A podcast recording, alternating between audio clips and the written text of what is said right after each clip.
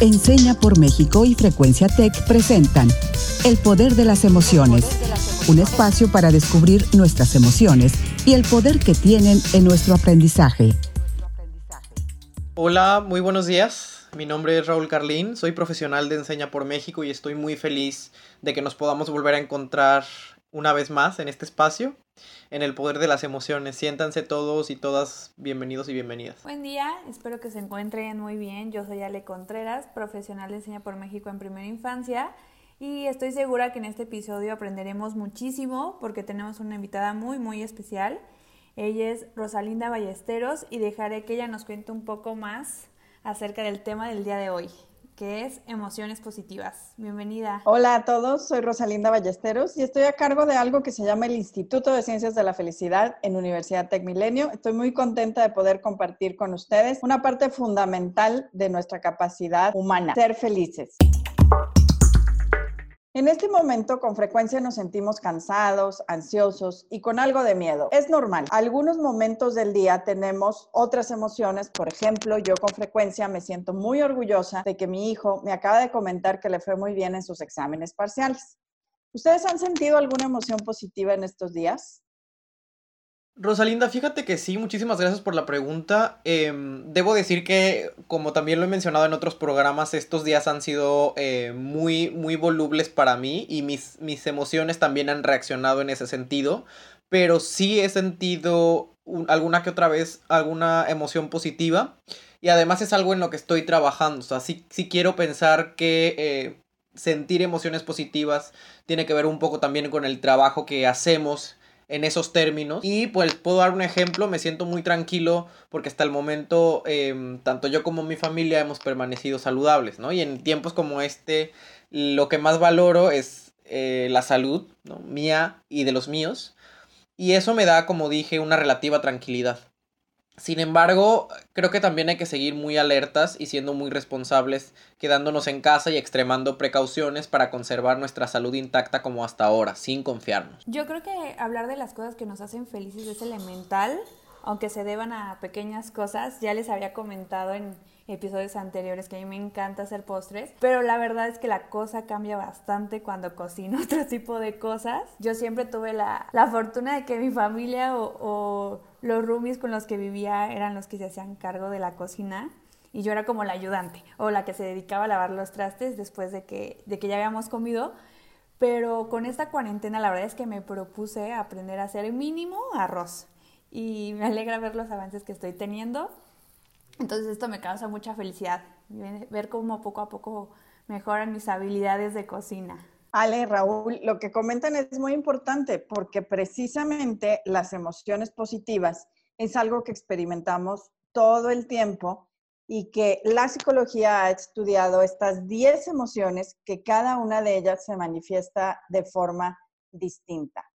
Eh, por ejemplo, cuando habla Raúl de tranquilidad, es la calma es una de las emociones que se ha estudiado. Cuando habla Ale de sentirse satisfecha, ese orgullo de ver cómo avanza, es algo que también se ha estudiado. Algunas de estas emociones tienen alta intensidad, como la diversión o la alegría, que todos podemos identificar muy fácilmente. Otras son de baja intensidad, como la calma o serenidad, el interés por las cosas y el asombro. Hay otras emociones que nos ayudan a sentir que trascendemos, como el orgullo, que comentaste, la esperanza y la gratitud. Una emoción muy particular que ha estudiado la psicología también es el amor. Los seres humanos tenemos todo este rango de respuesta emocional. Estas emociones, cada una de ellas, se manifiestan de forma distinta y eso hace que nosotros podamos aprender de ellas. Lo maravilloso que ha descubierto la investigación en psicología es que las emociones positivas son mucho más que sentirnos bien. Cuando nosotros estamos en estados emocionales positivos, ampliamos y construimos nueva capacidad cognitiva, es decir, de aprender, y nos ayudan a conectar con los demás. Cuando aprendemos algo nuevo y estamos en un estado emocional positivo, este conocimiento va a permanecer en el tiempo un estado emocional positivo nos ayuda a ser más creativos para resolver los problemas. El día de hoy, por ejemplo, los profesores que están trabajando desde sus casas en ambientes virtuales, pueden aprovechar para generar emociones positivas y ayudar a que las mentes de sus alumnos estén más abiertas a aprender. Las emociones positivas, desgraciadamente, tienen una característica curiosa y es que son muy cortitas en duración y a veces son algo difusas de observar o de entender. Y por ello necesitamos crear más de ellas en nuestro día, como decía Raúl, que es parte de esto, es, depende de nosotros, y entre más las vemos, más las generamos, más las creamos, más creamos un círculo virtuoso del cual nos vamos a beneficiar. Les proponemos algunos ejercicios. Por ejemplo, los profesores pueden iniciar la clase cada día con compartir algo que los hizo sentir bien a ellos y pedirle a los alumnos que también compartan algo que los hizo sentir bien. O pedirle a los alumnos que escriban durante la noche antes de irse a dormir tres cosas buenas que pasaron en ese día y las compartan el día siguiente en su clase. Se pueden hacer muchas cosas. Por ejemplo, podemos, al finalizar la clase, si estamos en una clase virtual, pedirles a todos que abran sus micrófonos y decir cosas que agradecen. Pueden pedirle a los alumnos que traigan una imagen o que la manden al grupo. Puede ser una obra de arte que los haga sentir bien. Actualmente en el TEC de Monterrey y TEC Milenio tenemos una serie de recursos en el portal Cuida tu mente que son para toda la comunidad.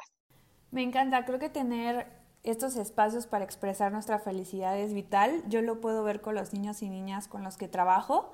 Eh, en una dinámica que tenemos que se llama Minuto Libre, este es un espacio en donde ponemos colchonetas en el suelo, pongo una canción y todos hacemos lo que más nos gusta. Podemos bailar, cantar, hacer marometas, lo que sea que no cause daño ni a nuestro compañero ni a nosotros mismos. Y la verdad sí me doy cuenta cómo nos beneficia a todos en el salón e incluso estamos más atentos después de que tenemos este minuto de libertad. Entonces sí, sí comparto mucho lo que mencionas. ¿Tú cómo lo has vivido, Raúl? Pues a mí también me gusta mucho em, es todo esto que comparten. Yo podría darles un ejemplo de que al final de, mis clases con mis estudiantes, que en mi caso son estudiantes adolescentes de entre 15 y 18 años, porque, porque van a la prepa, eh, les pido que resuman en una palabra em, la emoción por la que atravesaron o, la emoción que sintieron durante nuestra clase, porque eso nos permite hacer un trabajo nominativo, ¿no? nombrar, reconocer, identificar a las emociones y a partir de eso intentar trabajar sobre ellas creando patrones, ¿no? O sea, ¿qué tenemos que hacer los, las docentes para que nuestros estudiantes sientan emociones positivas durante, durante nuestras sesiones, ¿no?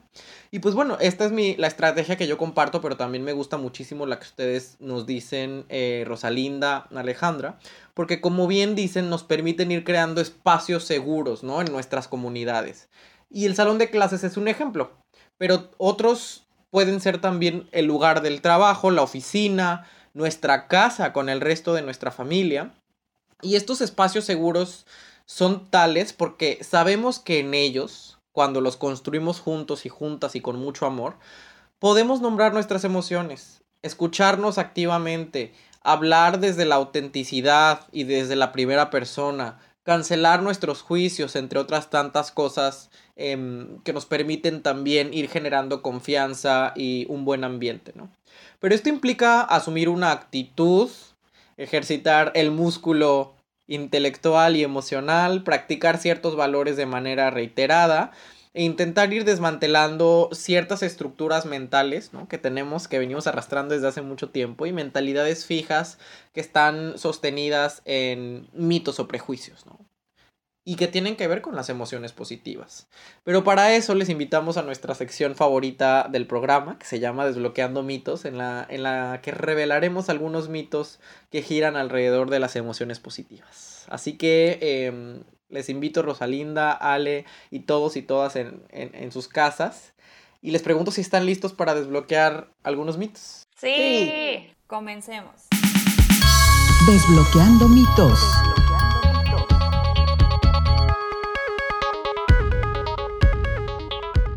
¿Es cierto que para ser positivo hay que ignorar lo negativo? Yo creo que no, y la verdad para, para mm, contestar este enunciado, voy a traer a colación algo que estábamos hablando también en el programa en el que tomamos en cuenta a la resiliencia como una habilidad socioemocional, ¿no? Y en la resiliencia también decíamos que ser resiliente no implica o no quiere decir que ya no vamos a sentirnos mal o vamos a sentir ciertas eh, emociones como el enojo, la tristeza, el dolor, la ansiedad, etcétera, ante situaciones negativas de la vida, ¿no? Entonces, ¿qué es lo que yo quiero resumir con esto? Que para ser positivo no hay que necesariamente em, ignorar lo negativo, sino reconocerlo como un punto de partida y trabajar sobre ello. Así que voy a decir que esto es un mito, ¿vale? Pues tienes razón, Raúl. Eh, cultivar las emociones positivas no niega que existan las emociones negativas. Y en realidad, como bien dices, tenemos un rango de respuesta emocional muy amplio y lo que las emociones nos dan es información. Esta información la necesitamos para adaptarnos al momento. Si, como tú bien dices, tú te enojas o sientes miedo, es porque hay algo que te está diciendo en el ambiente que esa es tu respuesta. Eh, si no nos enojáramos ante una injusticia, pues no actuaríamos. Claro, nuestra respuesta debe ser, pues, proporcional a eh, la situación en la que estamos. El cultivar lo positivo no implica que negamos que existen situaciones difíciles o complejas. Al contrario, cultivar lo positivo nos ayuda a tener más herramientas para entender que lo positivo y lo negativo ambos son parte de la vida. Me encanta. Ahora en este mito o realidad me volveré un poco la doctora corazón y te quiero preguntar, Raúl, ¿Es cierto que el amor no es más que un químico en nuestro cuerpo que se llama oxitocina? He escuchado que le dicen la hormona del amor. ¿Qué tal, Raúl? Yo creo que es parcialmente un mito y parcialmente una realidad. Em, hablamos, yo creo que hablamos mucho del amor, pero lo entendemos poco a estas alturas. Em, hay una parte de realidad en tu pregunta porque creo que la oxitocina algo tiene que ver con el amor. Sin embargo, no creo que sea lo único que necesitamos abordar y entender para hablar del amor. Creo que si bien no tengo, eh, no tenemos necesariamente por qué estar de acuerdo con la idea colectiva que hemos construido como, como el amor, ¿no? Y creo que es algo sobre lo que tenemos que ir em, trabajando e ir deconstruyendo quizá. Pero creo que además hay todo un todo un constructo social, ¿no? una conciencia colectiva, un constructo cultural sobre lo que es el amor. Por eso creo que no solo tiene que ver la oxitocina con él. Pues sí, Raúl, nuestro cuerpo produce oxitocina y esto nos hace sentir conectados con los demás. Eh, tiene una función evolutiva o ha tenido una función evolutiva muy importante para que los padres, por ejemplo, querramos cuidar de los bebés que son parte de la especie humana y para que eh, pues conectemos con los demás. Por ejemplo, ustedes que son profesores, eh, conectan, porque está Ale en primera infancia con, con los niños pequeños y así vamos generando estas conexiones. Pero también hay una dimensión social aprendida y hay una dimensión psicológica. Eh, algunos de los beneficios que se han estudiado de sentir amor, es decir, de vivir un momento en el que me importa más el bienestar de la otra persona, que el mío propio, ¿sí?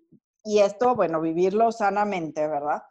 Eh, es que nuestra eh, psicología y nuestra biología se coordinan y, por ejemplo, el ritmo de cardíaco es más estable y podemos generar beneficios para nuestro cuerpo cuando estamos en un estado de amor. claro, nosotros tenemos que usar la parte más evolucionada de nuestro cerebro, que es la corteza prefrontal, para reaccionar sobre esta emoción que definitivamente tiene una parte biológica, ¿verdad? Que es la producción de oxitocina. Sí, es todo, todo un tema, Rosalina. Yo creo que te vamos a tener que invitar en otra ocasión para, para hablar de este tema que es tan complejo. El siguiente mito o realidad viene un poco de lo que yo escuché en mi infancia que me decía mi abuelita que siempre teníamos que ser agradecidos, pero ¿es así de fácil? ¿En verdad nos ayuda en algo ser agradecidos? Pues hay varias, varios enunciados incluidos ahí, varias preguntas y, te contestaré a cada una de ellas. Yo también, o sea, yo creo que es una realidad que tenemos que ser agradecidos. O sea, considero la gratitud como un valor muy importante, em, ejercitable y que hay que poner en práctica porque nos permite construir relaciones positivas con otros y con otras. Sin embargo, creo que es un mito que sea fácil. O sea, yo creo que, requiere, em, como dije, mucha práctica, muchísima humildad, el reconocimiento de, del impacto que los otros y las otras tienen en ti en tu vida, ¿no? Y que esos cambios que generan en ti em, te hacen en un primer momento aprender y crecer. Y es por eso que también creo que es una realidad que nos ayuda no de algo, de mucho, ¿no? Porque nos permite ir aprendiendo coaprendiendo, coexistiendo, aprendiendo, creciendo junto con otros y con otras. Así que creo que, como dije, esto es mito y realidad. Pues sí, la verdad es que los estudios de psicología han demostrado que las personas agradecidas sí son más felices, viven más años y tienen mejor salud. Eh, sin embargo, la gratitud es algo que, por un lado, se puede aprender pero que no todas las personas tenemos de manera natural. Eh, es una de las emociones más estudiadas y además, como decía, se puede enseñar a los niños y a los adultos. Se puede cultivar, se le llama. Y cuando nosotros cultivamos la gratitud, vamos a sentirnos mucho mejor en el día a día y en el tiempo nos vamos a sentir más felices con nuestra vida. Por ejemplo, hay un ejercicio que es la carta de gratitud, y hay muchas versiones de este ejercicio que andan por ahí en, en algunos eh, servicios de video o en redes sociales, donde tú escribes una carta a alguien que le agradeces lo que hizo por ti. El hecho de escribir la carta es el ejercicio. Si tú además puedes leer la carta a la persona, lo hace sentir muy bien, pero el que tú te sientas agradecido tiene un beneficio para ti. Y por eso decimos la gratitud tiene un doble beneficio, porque lo siente la persona que se siente agradecida y la persona que en un momento dado va a recibir la gratitud. Otro ejercicio es el que llamamos el diario de gratitud, donde antes de dormir escribes lo que agradeces. Y esto hace que duermas mejor, que en este momento necesitamos también algunas herramientas para descansar mejor, que duermas mejor y te despiertes de mejor humor al día siguiente en la mañana. Y entonces, cuando tú empiezas a agradecer, se vuelve un hábito y empiezas a ver más cosas que agradecer en tu día. Incluso dentro de los momentos más difíciles que podamos estar experimentando, podemos encontrar cosas que agradecer. Es un gran, gran reto y propósito que, que podemos hacer en casa. Y último, mito realidad del día de hoy. ¿Es cierto que buscar la felicidad nos hace infelices? Esta es una pregunta complejísima. Em, no diría que tengo la respuesta, pero mm, creo que una vez más voy a contestar que es parcialmente mito y parcialmente realidad. O sea, creo que la felicidad, como, como dije, desde nuestra trinchera y considerando todas las condiciones y los factores que son externos a nosotros y nosotras, es algo que em, deberíamos trabajar. O sea, deberíamos Em, estar generando situaciones que nos hagan felices. Sin embargo, ese trabajo es muy delicado también y no se puede hacer de, de cualquier manera. Porque hacerlo de una manera, a su vez, creo que negativa o demasiado juiciosa hacia uno mismo, nos podría volver infelices. O sea, el, el, camino, caminar ese camino nos podría volver infelices si no somos lo suficientemente cuidadosos con el trabajo que estamos realizando. Así que por eso digo que es parcialmente un mito y parcialmente una realidad. Fíjate, Raúl, que tocas algo muy importante y es los factores externos y los factores internos que tienen que ver con la felicidad. Y si bien eh, los seres humanos pensamos que las cosas que están fuera de nosotros, como si tenemos ciertos bienes materiales, si tenemos una pareja, un patrimonio, un negocio exitoso, que esas cosas son las que nos dan la felicidad. Pero en realidad esas cosas sí influyen y por supuesto que tener nuestras necesidades básicas satisfechas es vital para poder desarrollar nuestra capacidad plena. Eh, en realidad la mayor parte de nuestra felicidad se encuentra en la forma en la que nosotros pensamos. Y hay algunas actitudes mentales que tenemos las personas, también de manera natural, que al cambiarlas vamos a ser mucho más felices. El profesor Tal Ben Shahar hizo un estudio en el que demuestra que buscar ser más felices nos hace infelices porque continuamente nos estamos midiendo contra un ideal o comparándonos con otros. Por ejemplo, el día de hoy, que tenemos tanto acceso a redes sociales, a videos, a noticias y vemos cómo viven los demás y las fotos que suben de sus experiencias, lo que comen, si fueron a algún evento en este momento virtual, pero en otros momentos presenciales o tienen algo nuevo y siempre subimos fotos a las redes sociales de los momentos en los que estamos bien o posamos para parecer que estamos bien. Entonces, si yo estoy tratando de conseguir ser más feliz y veo todo eso, me comparo y digo, pues yo hay días que no me siento tan bien. Y a lo mejor mi casa no se ve tan bonita como la de las fotos. Y probablemente ya hemos visto muchos ejemplos de que la casa de las fotos de las redes sociales tampoco están así de bonitas, ¿no? Es, es un montaje, ¿no? Eh, el día de hoy que tenemos estos eh, filtros eh, virtuales, ¿no? Estas pantallas que ponemos detrás de nuestras conexiones en líneas y estamos llevando clases virtuales, por ejemplo, eh, tienen algo que ver con cosas que si bien queremos expresar, pues no siempre son la realidad. Entonces, nuestro cerebro se acostumbra a cierto tipo de cosas y esas cosas se vuelven las cosas comunes. Entonces, agradecer, por ejemplo, nos hace regresar a ver las cosas básicas que tenemos en nuestra vida y que damos por sentado. Entonces, lo que recomienda eh, este profesor de la Universidad de Harvard es generar pasos o rituales que indirectamente nos lleven a la felicidad. Por ejemplo, el ser agradecidos. Por ejemplo, lo que tú haces con tus alumnos de identificar las emociones.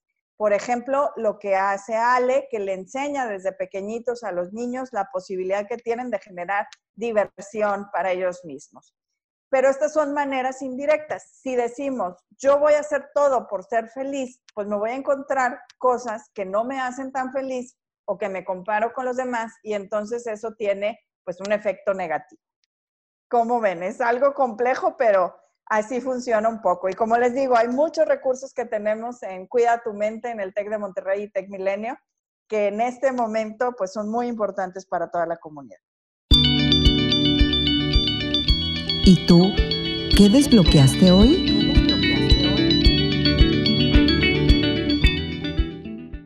Me gusta muchísimo lo que estamos hablando porque como, como bien dices Rosalinda es un tema complejísimo, o sea, no es un tema sencillo y es algo que creo que tenemos que seguir discutiendo, es algo de lo que tenemos que seguir hablando y yo les quiero compartir que he desbloqueado el día de hoy, ¿no? Y creo que eh, de lo que resulta aquí desbloqueo la importancia de reconocer dónde estamos parados, porque mm, si bien yo creo que hay que seguir apuntalando el pensamiento crítico, la conciencia crítica, y eso implica también identificar y nombrar que todos estamos parados en puntos distintos de partida, ¿no? O sea, sobre todo en un país como el nuestro, en donde hay una desigualdad em, pues bastante profunda, ¿no? El, el 50% de nuestra población no se encuentra por debajo de la línea de la pobreza. Eso implica que Em, los factores externos, como tú bien le, decías, Rosalinda, los bienes materiales, impiden em, que estas personas que están por debajo de la línea de la pobreza em, tengan incluso sus necesidades básicas satisfechas, ¿no? Por lo cual creo que sí es muy, muy importante reconocer que todos y todas estamos parados en puntos distintos, sin embargo, hay que intentar que desde la trinchera personal no nos quedemos atrapados en la frustración. Y em, hay que buscar identificar y, disfrutar los momentos felices que tenemos y que vivimos, ¿no? Darnos cuenta de que nuestro camino en la vida em, es a veces adoquinado, empedrado, sinuoso, pero que la felicidad, insisto, es algo que debemos intentar trabajar sin compararnos, con los otros y las otras, sin comparar nuestros caminos con los de los y las demás. Entonces, eso es lo que yo desbloqueo hoy. ¿Qué desbloqueaste hoy tú, Alejandra? Hoy desbloqueé muchísimas cosas, pero en específico aprendí lo importante que es cultivar nuestra felicidad, buscar hacer esos rituales que nos mencionaba Rosalinda y creo que ahorita es un momento increíble para descubrir qué nos funciona. Y lo reto allá en casita a que cuando tengamos un día complicado, pensemos en este capítulo y que se den sus cinco minutos de break, de descanso, para que puedan consentirse. Recordemos que nuestra mente también se expresa a través del cuerpo, entonces ayudemos a nuestro cuerpo a sentirse bien. Y pues nada, le quiero agradecer muchísimo a Rosalinda por su tiempo de compartir y de enseñarnos tantas cosas y quiero desbloquearte. ¿Tú ¿Tú qué aprendiste el día de hoy? Pues yo, Ale y Raúl, les agradezco muchísimo la invitación.